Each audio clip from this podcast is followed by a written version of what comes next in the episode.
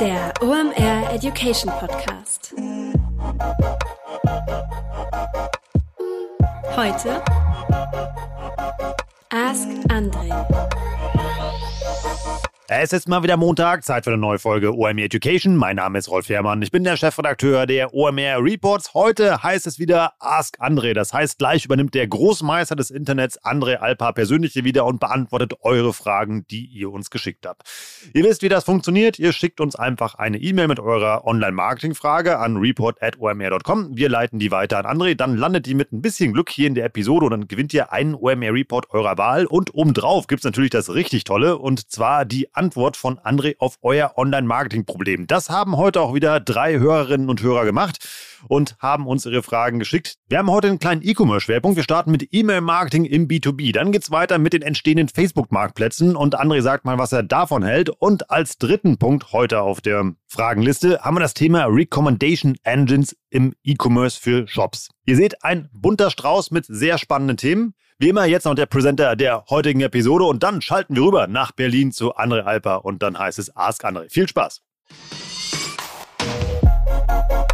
Heute mit dabei Digital Effects. Das sind SEO-Spezialisten und SEO ist ein wesentlicher Bestandteil in deinem Channel-Mix, über den du mal nachdenken solltest. Denn nichts lieben wir ja in diesen Zeiten als qualitativ hochwertigen organischen Traffic. Warum? Den müssen wir nicht einkaufen. Klar, SEO ist nicht for free. Du hast da gewisse Initialisierungskosten, um das Ganze aufzubauen. Danach generieren aber gut gemachte und SEO-optimierte Inhalte qualitativ hochwertigen Traffic auf deiner Website. Warum? Was geben Leute bei Suchen ein? Fragen, Probleme, die Suche nach Dienstleistungen oder Produkten und dein gut gemachter SEO-Content ist dann die Lösung dafür. Du bist da also mit Riesenschritten durch den Funnel unterwegs. Wie gut das funktioniert, zeigt ein Beispiel, was uns Digital Effects mitgebracht hat. Die haben es zum Beispiel geschafft, bei einem E-Commerce-Kunden durch SEO innerhalb von zwei Jahren den Umsatz von 3,5 Millionen auf 16 Millionen zu steigern und das Ganze zu einem Zehntel der Kosten gegenüber Google Ads. Wenn du dein persönliches SEO-Potenzial auschecken möchtest, dann geh einfach mal auf digitaleffects.de slash omeducation. Da kannst du dich nämlich für eine Beratung anmelden, um dein SEO-Potenzial einzuschätzen oder dir auch mal eine zweite Meinung einzuholen. Sicher dir also jetzt den kostenlosen SEO-Check bei Digital Effects unter digitaleffects.de slash omeducation.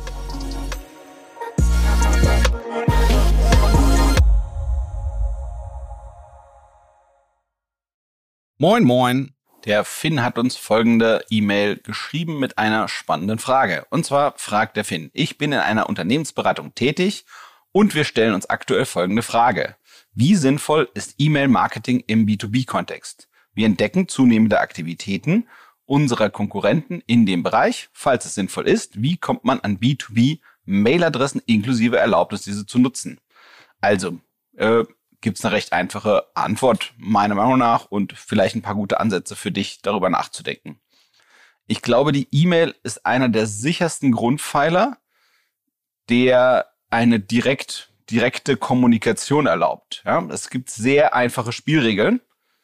Das heißt, ähm, es muss eine Nutzereinwilligung gegeben werden. Ähm, das heißt, nicht nur rein juristisch, sondern also das sicherlich auch, aber es muss auch eine Bereitschaft da sein von dem Nutzer, sich mit dem Content, den du ihm mit der E-Mail rüberflankst, auseinandersetzen zu wollen. Das heißt also eine juristische Bereitschaft, eine juristische Nutzereinwilligung, die brauchst du, aber du brauchst auch eine gedankliche. Und das heißt eben dann auch, dass sozusagen, also die Nutzereinwilligung ist der erste Schritt. Der zweite Schritt ist, dass du eben sicherstellen musst, dass der Inhalt und die Frequenz und die Ansprache, wie du deine Empfänger ähm, mit den E-Mails kontaktierst, dass die eben eine gute Logik haben, die passen. Und ähm, wie die Adressen generiert werden, da kann man sowohl als Pull als auch durch Push das Ganze machen. Ähm, ich finde, für Push sieht man extrem viel äh, Spannendes auf den äh, Business-Netzwerken, also sprich LinkedIn und Xing. Ähm, der Klassiker ist sowas, ne? Hier kostenlos äh, White Paper runterladen, also ein äh, Mini-Fachbuch, ein, ein Mini-elektronisches Fachbuch und im Gegenzug äh, erntet man die Bereitschaft, weitere Botschaften sozusagen äh, zu dem gleichen Kontext des White Papers äh, rauszuschicken. Und ähm, Pull heißt eben auch gleichzeitig sagen, hier ähm, so und so viel Tricks, um es morgen besser zu machen. Ne? Also das heißt, E-Mail-Marketing ist sowohl im B2B-Bereich als auch in jedem anderen Online-Marketing-Bereich ungeheuer wichtig, weil es einfach diesen störungsfreien Kontakt erlaubt. Ja, und die Kosten sind da. Also es ist nicht null, äh, äh, E-Mails gut zu versenden, aber die Kosten sind überschaubar im Vergleich zu extrem hohen Kundenakquisitionskosten, wenn du über die großen Plattformen gehst, wo es eben meistens äh, im Beat-Verfahren darum geht, was der Klick dich kostet. Ähm, was ich mir unbedingt anschauen würde ähm, im LinkedIn-Bereich, ähm, wären diese sogenannten Lead-Ads. Die sind sozusagen darauf abge, ja, genau darauf getuned, dass man eben sagt, hier E-Mail-Adresse und die E-Mail-Adresse ist dann auch schon vorausgefüllt. Das heißt, derjenige, der die Werbung von dir sieht oder von euch sieht, der muss quasi nur noch einen Klick machen, muss nicht mal seine E-Mail-Adresse eintragen und ihr kriegt die E-Mail-Adresse und die Person kriegt dann dafür etwas. Und meistens sind diese Sachen schon so gut gemacht, dass man die eigentlich direkt in sein eigenes CRM übernehmen kann. CRM Customer Relationship Management. Das heißt sowas wie Salesforce oder Pipedrive oder HubSpot, was eigentlich auch mittlerweile im B2B mittlerweile Standard ist, gerade sowas wie HubSpot. Ähm, das heißt, es geht eben darum, dass man die aus LinkedIn einmal gewinnt, die Leute, aber es geht auch darum, die quasi auszubauen oh, und dann eben auch zu verifizieren, ob das alles passt. Und dann muss man eben schauen, dass man außerhalb von LinkedIn die dann wieder äh, mit einem guten äh, ähm, E-Mail System äh, beschickt. Ja, da gibt's dann SendGrid, Mailchimp, wie sie alle heißen. Das müssen also eben saubere Double Opt-ins sein, also solche sauberen äh, Nutzereinwilligungen. Aber die Tools bieten das eigentlich alles an. So und dann ist eben wichtig, dass es einen guten Redaktionsplan gibt, ähm, da, dass sozusagen relevante Inhalte kommen, dass die Erwartungen, äh, die Nutzer, die du dann erreichst mit deiner E-Mail-Kampagne, die, die bauen ja dann auch eine Erwartung dir gegenüber auf, wie häufig da was Sinnreiches von dir kommt. Das heißt, es darf nicht zu unregelmäßig sein. Das Ziel muss klar sein. Äh, will ich die Leute noch anfüttern mit Informationen? Will ich direkt versuchen zu verkaufen? Ne, das sind dann eben dann Fallstudien, ähm, äh, äh ja, Wissensbeiträge, Whitepaper, Vorträge, Webinare, Lerninhalte, Einladungen zu Events etc. pp. Ähm, was du dir auch nochmal anschauen kannst, um das Ganze, äh, diesen CRM-Bereich, also quasi den ein bisschen gedanklich noch ein bisschen breiter zu fassen. Also weil E-Mail-Marketing ist ja quasi so einer der Grundpfeiler oder der Grundpfeiler von, von CRM heutzutage. Aber es gibt sicherlich auch andere Tools, mit denen man arbeiten kann. Würde ich mir nochmal Cross-Engage angucken. Damit kann man sein CRM so ein bisschen orchestrieren. Ähm, es gibt ja mittlerweile auch sehr gute Tools, wie man äh, automatisiert auch Briefe rausschicken kann oder eben Facebook-Ads rausschicken kann, äh, äh, Facebook-Ads so targeten kann, dass man die Bestandskunden, mit denen man schon mal Kontakt hatte, mit Folgenachrichten ähm, ähm, ja, kontaktiert. Insofern äh, hochspannender Bereich muss man eigentlich machen. Ähm, wenn du dir die ganze neue Generation von B2B-Tools anschaust, die wirklich Geschäftskunden im Auge haben und äh, da würde ich quasi vielleicht nicht nur bei einer anderen Unternehmensberatung gucken, sondern vielleicht bei den Tool-Anbietern, die eben vielleicht eine ähnliche Kundschaft im Auge haben wie du und dann eben anschauen, wie deren Marketing funktioniert. Ich glaube, das wird dir da helfen, den Horizont deutlich zu erweitern. Ähm, diese Tool-Anbieter, SaaS-Tool-Anbieter sind das ja oft, ähm, die sind eigentlich ziemlich weit, die sind da ziemlich professionell, die arbeiten damit eben ähm, all diesen neuen Techniken, die sozusagen im B2B-Marketing da mittlerweile äh, Standard geworden sind. Ich glaube, der Finn, äh, das wird dir und eurer Unternehmensberatung deutlich weiterhelfen. Viel Erfolg! Die folgende Frage erreichte uns vom Sven via E-Mail. Und zwar sagt der Sven folgendes. Wir sind ein kleines Unternehmen, das einen großen Anteil seiner Kunden durch Content organisch über die sozialen Netzwerke gewinnt. Um eine möglichst nahtlose Customer Experience zu bieten, denken wir über den gezielteren Einsatz von Facebook und Instagram Shops nach. Bisher verweisen wir über einen Produktfeed auf die einzelnen Artikelseiten unserer Internetseite. Allerdings nur zum Ausprobieren und nicht beworben. Künftig wird es aber auch möglich sein, den Kauf direkt auf Instagram und Facebook abzuschließen. Es wird also ein Marktplatz. Wie schätzt du die entstehenden Facebook-Marktplätze ein?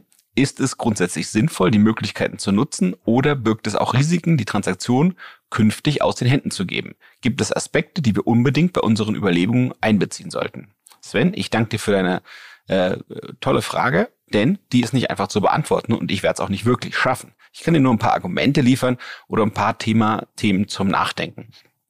Ich will noch mal ein, zwei Sachen beschreiben äh, und erklären aus deiner Frage, damit mehr Leute mitkommen mit den Gedanken, die wir uns zu dem Thema machen, zu dem du uns angeregt hast. Und zwar, ähm, was man ja machen kann bei Facebook und bei Instagram ist, äh, wenn man so ein Produktdatenfeed äh, hinterlegt, dann kann man quasi Produkte auf den organischen Posts, die man macht, vertaggen.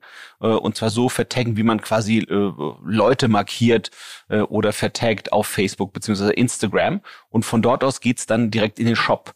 Und ähm, so wie ich das richtig verstehe, beim Sven ist das so, dass sie es vor allem organisch diesen Content nur posten. Das heißt, diese Posts, die sie machen, äh, organisch auf Social Media, die sind jetzt nicht noch äh, geboostet. Das heißt, da wird jetzt nicht noch Werbegeld dahinter gelegt um zusätzliche Reichweite reinzuholen äh, für diese äh, organischen Posts.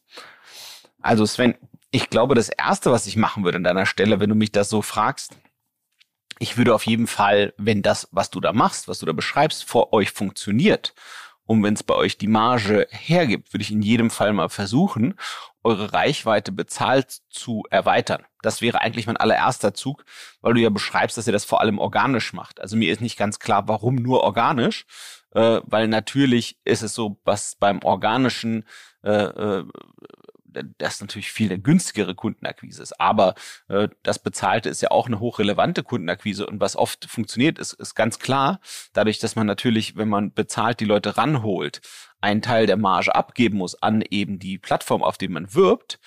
Ähm, das heißt, es bleibt weniger übrig pro Verkauf. Aber was damit eben oft möglich ist, ist, dass man eben viel größere Mengen absetzt. Und meistens ist es so, dass man dann äh, sogenannte Economies of Scale, würde der Betriebswirtschaftler sagen, äh, kriegt. Das heißt, dass man eben vielleicht, ja, statt äh, zehn von irgendwas vielleicht dann 100 oder 1000 von irgendwas verkauft und dann an günstigere Einkaufskonditionen kommt oder sich äh, die Logistik vergünstigt, weil man irgendwelche Fixkosten auf mehr verschiedene Orders verteilt oder, oder, oder. Das heißt, das würde ich in jedem Fall an deiner Stelle mal anschauen, wenn ihr das bisher noch gar nicht so sehr macht und das, was du beschreibst, schon äh, fruchtet, dann müsste das andere eigentlich auch fruchten ähm, und auch für euch funktionieren.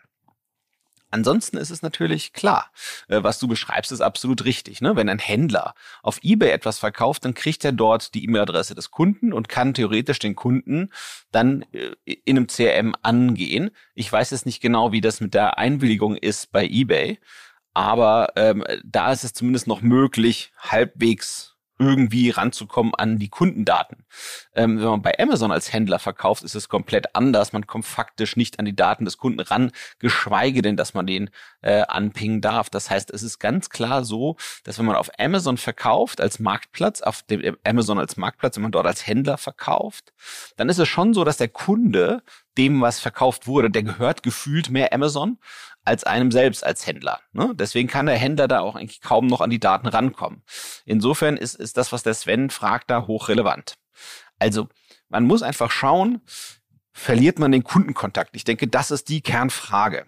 Also wie wird sich das anfühlen? Wessen, wessen Kunde ist das eigentlich? Ist das dann der Kunde von Meta, also sprich der Firma, die Facebook und Instagram macht, oder ist es der Kunde von eurem Online-Shop? Ne?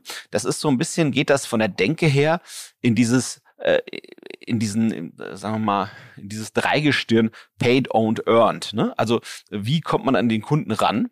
Ist das der eigene Kunde? Ist der quasi owned? Oder ist der so ein bisschen earned oder sogar paid? Also gehört er eigentlich mehr der Plattform und musst du dich dann dort den Plattformregeln unterwerfen? Ne? Es ist natürlich wahrscheinlich so, dass wenn du direkt auf dem Marktplatz verkaufst, die, ähm, die, die, die Transaktionsschwellen niedriger sind. Das heißt, wahrscheinlich ist es möglich, wenn du auf Instagram als Marktplatz oder Facebook als Marktplatz direkt verkaufst, mit viel weniger Klicks zum Abschluss der Bestellung zu kommen, als wenn du in deinen organischen Posts dann die Leute erstmal einen Klick machen müssen auf das Produkt und dann in deinem Online-Shop sind und dann noch was in Warenkorb müssen, machen müssen und dann nochmal ihre Daten eingeben müssen und dann erst den Kauf abschließen. Ne? Das heißt, es kann gut sein, dass die Con Con Conversion-Raten, das heißt die, die, die Quote der Kunden, die quasi eure Produkte sieht und dann auch wirklich zuschlägt, dass die auf dem Marktplatz viel höher ist, allein deswegen, weil die Conversion-Raten dort höher sind. Allerdings ist eben dann die Kernfrage, wie, wie groß ist die Abhängigkeiten, die du dich dann begibst. Ja, also welche Daten kriegst du eigentlich noch vom Kunden? Äh, was passiert denn, wenn sie sich von einmal die Regeln ändern? Was passiert denn, äh, wenn, wenn sozusagen du beide Möglichkeiten hast, aber die Postings, bei denen man direkt kaufen kann, wenn die organisch angefangen bevorzugt zu werden?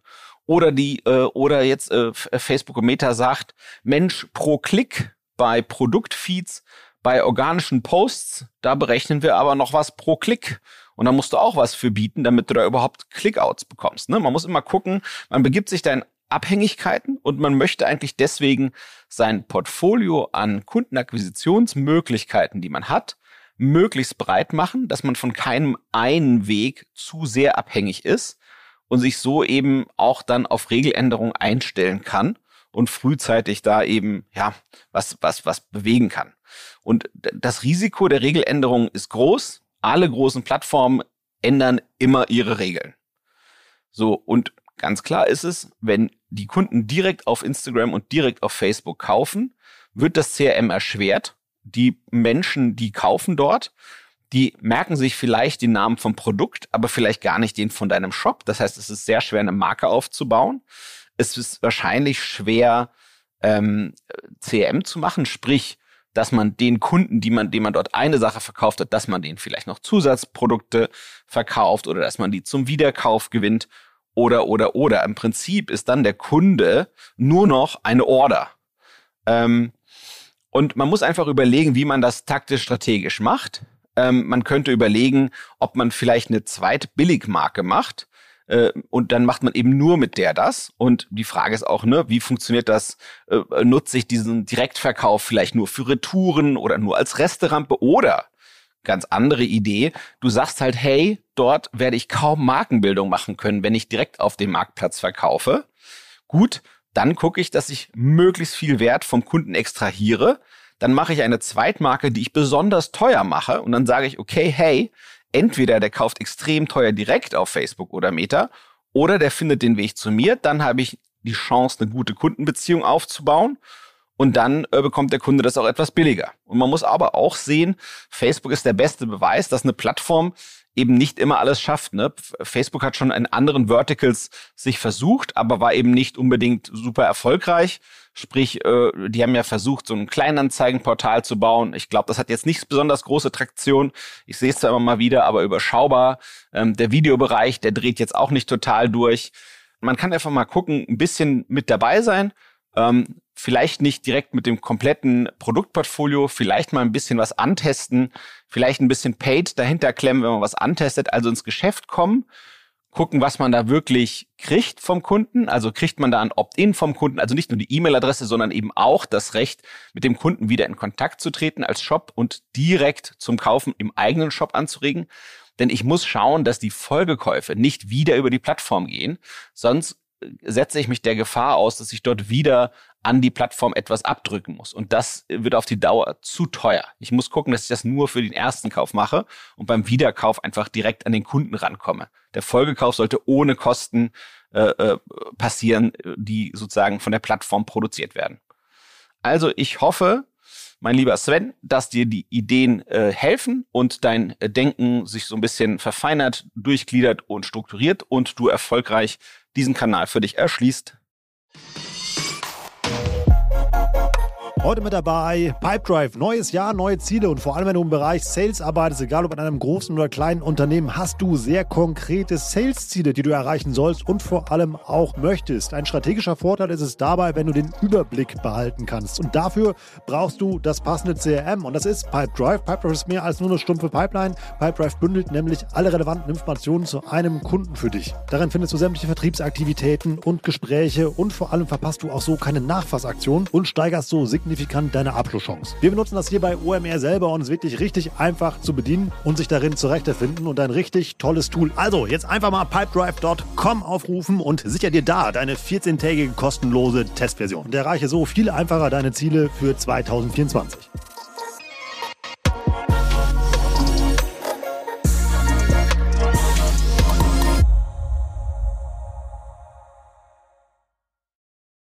Was hältst du von Recommendation Engines im E-Commerce? Macht es Sinn für kleinere Shops oder erst ab einem gewissen Umsatz? Lässt sich der Warenkorbwert damit steigern? Und wo sollte man am besten die personalisierten Empfehlungen einbauen? In der Produktseite, im Warenkorb oder auf der Startseite oder ganz woanders? Also, prima Frage, Andi. Also nur mal, um alle abzuholen, damit alle mitdenken können und, und hoffentlich mitlernen können. Ähm, Recommendation Engines sind im Prinzip die Systeme, die man ganz klar von, von Amazon und ähnlichen äh, großen Händlern kennt, äh, wo, wo, der, wo der Shop einem eben sagt, Mensch, äh, wenn du das gekauft hast, guck dir doch mal an, ob du nicht auch das hier kaufen willst. Und äh, das gibt's eben äh, in verschiedensten Arten und Formen. Ähm, das gibt's von, von für ganz groß und für ganz klein. So grundsätzlich ist es erstmal so, die sind dafür da, um den Warenkorb zu erhöhen. Das ist genau das, äh, ist der Sinn äh, der Sache. Aber ähm, gleichzeitig würde ich einfach nur mal sagen, dass man den äh, Effekt nicht zu sehr äh, überschätzen sollte. Es hängt extrem stark vom Geschäftsmodell ab. Ne? Ähm, äh, ein gutes Content-Management-System ist teilweise manchmal meiner Meinung nach wichtiger. Ähm, und was eben auch unterschätzt wird, ist häufig eben so, dass, dass wenn man quasi einen überschaubaren Shop hat, also wenn man jetzt zum Beispiel gar nicht so viele Artikel im Shop hat, dass man dann eigentlich extrem elegant äh, fest hart im Shop hinterlegen könnte, wie sozusagen so eine Art Category Manager denke, dass der sagt, Mensch, zu diesem äh, Polohemd da würden noch diese Hose und diese Schuhe und diese Socken dazu passen. Das heißt, man würde immer denken, die ähm, äh, diese Recommendation Engine, also diese Empfehlungsmaschine, das ist das ja, was es ist, die funktioniert ja immer so, dass die die braucht extrem viele Daten und das, was die macht, das nennt man häufig Collaborative Filtering. Das heißt, man sagt eben, man filtert über viele Nutzer hinweg und was was diese Tools machen, ist, die gucken sich eben an, wo verhalten sich Leute ähnlich. Und wenn häufig eben zwei Produkte zusammen gekauft wurden, dann äh, empfiehlt sie das eine Produkt, wenn das andere gerade gekauft wurde. Und die Frage ist eben, ist das in deinem Geschäftsmodell so? Das ist nämlich nicht in jedem Geschäftsmodell so der Fall, ähm, dass es diese Zusammenhänge gibt. Äh, insofern, das ist wahrscheinlich eine der ersten, ersten Fragen, äh, äh, die man stellen muss. Man muss auch sehen, wenn man eine von diesen, also diese Recommendation Engines, die gibt es eben im Enterprise-Bereich, sprich für ganz große Firmen. Und die kosten dann halt eben auch knackig und deren Implementierung ist dann eben auch nicht trivial. Ne? Ähm, äh, so wie ich das gesehen habe, äh, sind die Tool-Anbieter, die diese Recommendation Engines anbieten, die sind sehr oft sehr defensiv in der Einschätzung dessen, wie viel Aufwand das ist. Ähm, ich habe einfach gesehen, dass man dann sieht, dann hat man die Recommendation Engine und von einmal sieht man, Mensch, die eigenen Produktdaten sind eigentlich gar nicht gut genug. Das heißt, die Recommendation Engine muss anhand irgendwelcher Daten diese Ähnlichkeiten feststellen können. Also zum einen braucht sie hohe Fallzahlen, das heißt, es müssen viele Transaktionen, viele Käufe stattfinden oder manche Recommendation Engines äh, fangen auch schon an, auf der Ebene davor an, wo man eben nur äh, guckt, okay, welche verschiedenen Produkte haben sich die Leute angeschaut und nicht erst beim Kauf oder wie viele haben sie in den Warenkorb gelegt und dann doch wieder rausgeschmissen, als was anderes reingetan haben und so. Man kann auf verschiedenen Ebenen gucken, die, die sozusagen das Verhalten analysieren, aber gleichzeitig muss man dieses Verhalten mappen auf die Produkte. Und äh, um, um das zu tun und gut zu tun, muss man eigentlich ein sehr gute Produktdaten haben. Das ist dieses äh, PIM nennt man das oft, äh, Product Information Management. Ähm, und diese Produktstruktur und eine große Fallzahl sind eigentlich die Voraussetzungen dafür, dass gute Empfehlungen gemacht werden können. Das heißt, ich glaube, davon hängt es ab, äh, ähm, ob das für dich Sinn macht. Das heißt, man muss eben schauen, ähm, die Kosten der Recommendation Engine und der Implementierungsaufwand, das ist sozusagen das, was ins Minus zählt, äh, wie viel Uplift kommt da eigentlich raus? Das heißt, wie viel mehr Umsatz mache ich dadurch? Denn es könnte auch sein, äh, dass sozusagen der Uplift aufgefressen wird. Ähm, ich würde, wenn ich, wenn ich so eine Entscheidung auf Teufel komm raus machen müsste, dann würde ich einfach mal versuchen, Produktmanager von Lieblingsshops, die keine Wettbewerber sind, die würde ich mal anrufen und die würde ich fragen, wie zufrieden sie eigentlich mit ihrer Recommendation Engine sind. Also wenn ich einen Shop sehe, der gut funktioniert, dann würde ich eben fragen, wie viel ist dort eigentlich wirklich algorithmisch, das heißt so einem Tool überlassen und wie viel ist hart gecodet. Also hart gecodet, damit meine ich, dass es einfach eine, eine Person, die sich wirklich inhaltlich mit den Produkten auseinandersetzt, wie so ein Produktmanager äh, im Sinne von, äh, der den Warenkorb, äh, Entschuldigung, das Warensortiment managt. Ähm, äh, wie viele äh, von, den, von den Empfehlungen wurden eigentlich da händisch äh, reinge, reingehackt. Und das würde ich, diese manuellen Kompatibilitätssachen oder, oder äh, gut dazu passenden Sachen, die würde ich äh, ganz stark eben, äh, ja, als erstes attackieren, wenn ich ein kleiner Shop bin, der gar nicht so hohe äh, Transaktionszahlen hat. Und gleichzeitig kann man eben immer noch mal einen Ausschau halten, findet man denn irgendwas, ähm, was, was für einen selbst äh, Sinn macht. Ähm, was man auch immer machen kann bei so einem ganz kleinen Shop, wenn man sozusagen einen, einen Hack haben will, dass man eben sagt, Mensch, die Top 50 Produkte, ähm, äh, mit denen mache ich erstmal einen Test und dann sage ich eben bei den Top 50 Produkten, diejenigen, die am meisten gekauft werden, dort packe ich mal händisch die besten Empfehlungen rein, die mir so einfallen würden. Und dann kann ich ja mal gucken, Mensch, tut sich denn da was? Scheint das denn nützlich? Ähm, und dann kann man sich da mal so rein reinmachen. Ne? Um, ich glaube, äh, wo, wo man das Ganze einbaut, ich glaube, dafür gibt es keine, keine Grenzen. Also man kann eben, äh, das kann sogar noch weitergehen. Also die Produktseite ist sicherlich am wichtigsten. Äh, Im Warenkorb gibt's auch super spannende Sachen, beziehungsweise beim Übergang. Ne? Da gibt's ja manchmal so, so ein Pop-up oder irgendwie so ein Layover-Ding, was da irgendwie so drüber fährt über die Seite, ähm, dass man eben nach dem Reinlegen mit einem Klick dazu sehr einfach äh, was dazulegen kann. Äh, Im Warenkorb ist super wichtig, im Checkout ist super wichtig, äh, Bundles auch nochmal anzubieten anbieten, das darf man auch nicht vergessen. Und last but not least im CRM, dass man eben sagt, hier, äh, Sie haben gerade das gekauft und das sind übrigens typischerweise ne, in der Bestellbestätigung direkt reinhauen in die E-Mail noch rein. Hier äh, bestellen Sie noch das und das äh, innerhalb der nächsten äh, äh zwölf Stunden, dann kommt es mit der gleichen äh, Warensendung raus. Auch da kann man einfach unheimlich gute Sachen machen. Also ich hoffe, Andi, in deiner Entscheidungsfindung, ob und wie Recommendation Engine und was man vielleicht auf dem Weg dort ausprobieren könnte, hilft dir das so ein bisschen weiter. Und ansonsten kann ich immer nur empfehlen, wahrscheinlich haben die OMR Reviews auch zu Recommendation Engines irgendeine passende Kategorie und dann kannst du da nochmal schauen. Aber das sind erstmal so Metagedanken, die dir, glaube ich, kein Software-Vergleichsportal so bieten kann. Und ich hoffe, das hilft dir weiter, Andi. Ciao. Das wäre richtig spannend. Ich habe eine Menge gelernt. Ich hoffe ihr auch. Danke für eure Fragen. Ich mag dieses Ask Andre Format unglaublich gerne. Ist ja auch die Keimzelle dieses ganzen Podcasts, warum der überhaupt mal entstanden ist, weil André sich das ausgedacht hat, dass ihr eure Fragen hier einfach mal on air beantwortet. Das macht richtig Spaß, sich die Antworten anzuhören und vor allem zu wissen, dass das reale Fragen sind, die ihr halt schickt. Ähm, das ist einfach ein richtig starkes Format. Ich nehme da auch mal eine ganze Menge mit aus den Antworten, die sich André und äh, Erik Siegmann und Kai Rieke, die ihn dabei supporten, halt mir ausdenken. Und ich warte noch auf den Tag, wo ihr mal eine Frage schickt, die die drei nicht beantworten beantworten können. Ist bisher noch nicht vorgekommen. Also mal aus eurer Sicht Challenge accepted, accepted schickt uns gerne weiter Fragen. Ähm, wenn ihr auch eine Antwort von André auf euer Online-Marketing-Problem haben wollt. Das könnt ihr machen. Einfach E-Mail fertig machen, report at omr.com oder mir eine DM auf LinkedIn schicken oder sowas. Dann leiten wir das gerne weiter nach Berlin. Dann sucht sich André die Fragen aus für die nächste Episode. Und wenn es eure Frage, wie die drei von heute in die Episode schaffen, gewinnt ihr einen OMR-Report eurer Wahl. Heute über einen OMR-Report dürfen sich freuen der Finn, der Sven und der Andi. Viel Spaß damit.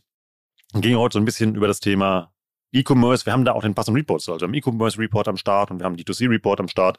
Da findet ihr also bestimmt was Passendes. Vielleicht dazu noch ein kleiner Hinweis in eigener Sache. Wir haben gerade einen druckfrischen äh, YouTube-Report am Start. Für mich ist YouTube so ein bisschen so der Hidden Champion des ähm, äh, Online-Marketings. So hidden ist der eigentlich gar nicht. Ich glaube, der wird oft übersehen, weil YouTube halt schon immer da ist und deshalb gibt es auch eine Menge Mythen, die über YouTube halt im Markt unterwegs sind.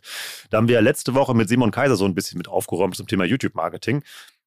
Lohnt sich also definitiv mal, sich mit dem Thema YouTube zu beschäftigen, wenn du da einen eigenen Brandkanal aufbauen möchtest. Da gibt es nämlich unterschiedlichste Möglichkeiten, wie du das machen kannst. Eben komplett organisch, du kannst eben auch eine komplette Page-Strategie nur fahren oder du machst so ein Hybridmodell. Gibt da richtig spannende Ansätze, die sich lohnen. Und wie das genau funktioniert, das steht in unserem YouTube-Report. Den findest du unter omr.com slash report. Und jetzt alle zusammen mit dem Gutscheincode Warenkorb bekommst du auch noch 10% auf deinen OMR-Report. Wenn ihr uns ansonsten noch einen Gefallen tun wollt, dann schickt uns gerne weiter Fragen an André oder Finn, Sven und Andy. Wenn ihr uns was Gutes tun wollt, dann nehmt am besten mal euer iPhone raus, gebt mal fünf Sterne bei Apple Podcast ab und schreibt da vielleicht noch einen kurzen Satz zu, warum euch der Podcast oder das Ask Andre Format mal besonders gut gefällt und ob euch die Antwort von André geholfen hat. Das hilft uns ungemein, noch mehr Leute mit dem Format zu erreichen und ihr alle anderen, Ihr könnt das auch gerne tun oder empfehlt den Podcast einfach mal ähm, ja, eurem Arbeitskollegen, der euch vielleicht gegenüber sitzt oder einem Kollegen, den ihr habt, der jemand auch im Online-Marketing unterwegs ist. Sagt mal, hey, da gibt's einen coolen Podcast, der kommt jeden Montag raus mit Online-Marketing-Wissen. Da habe ich das und das mitgenommen. Könnt ihr auch gerne einen Post oder sowas fertig machen. Wir freuen uns immer über alles, was wir da draußen mitbekommen, was ihr zu diesem Podcast macht. Wir hören uns dann nächste Woche wieder. Ich bin Rolf, das war OM Education für heute. Tschüss aus Hamburg. Ciao, ciao.